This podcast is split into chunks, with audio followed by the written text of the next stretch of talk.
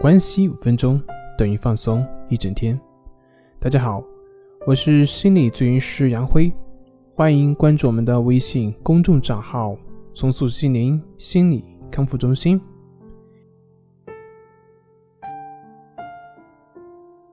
今天要分享的作品是：我们追逐名利、追逐认可的背后，它的深层的原因是什么呢？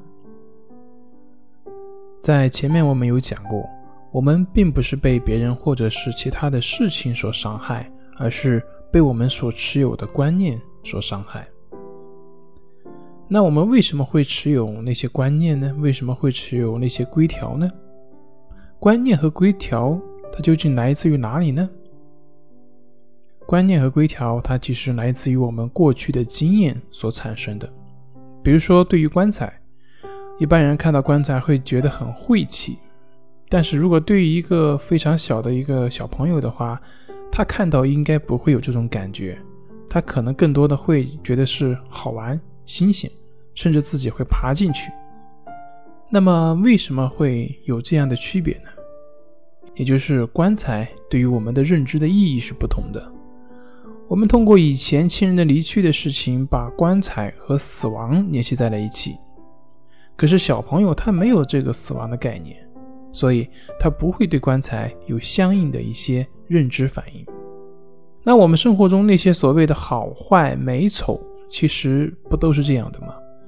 在我们中国，四它是一个不吉利的数字，但是在欧洲，十三它是一个不吉利的数字，这就是文化的差异。再比如说，我们辱骂别人，说别人是二百五，但是如果你说老外是二百五的话，可能老外根本就不明白你这到底是什么意思，他也不会有受辱的感觉。这就是因为他们根本就没有这个观念，不知道二百五是骂人的。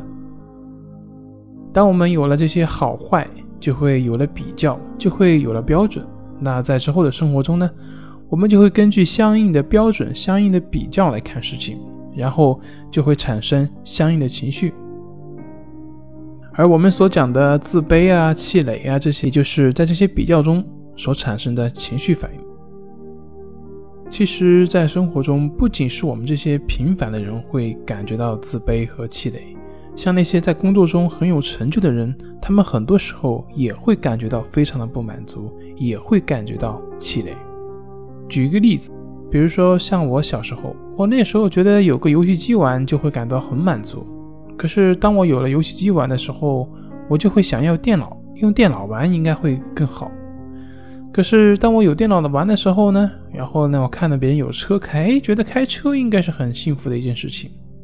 于是有车开了之后，又会转变，我们就会发现，我们一直在追寻，可是呢，那个满足它总是短暂的，我们一直都在饥渴当中，就好像吸毒一样，满足它就是那么一会儿。然后过后呢，就会是很是那种渴望，从来没有真正的找到一件事情能够真正的满足我们内心的事情，也就是它能给我们带来持久性的满足。其实呢，我们所有的这些对于功名利禄的这些追求呢，都是表现我们内心的空虚的表现，都是我们内心对于爱、对于关注的一些渴望。在之后的音频里面呢。我会讲如何用心理学来帮助我们找到内心的平和。好了，今天就分享到这里，咱们下回再见。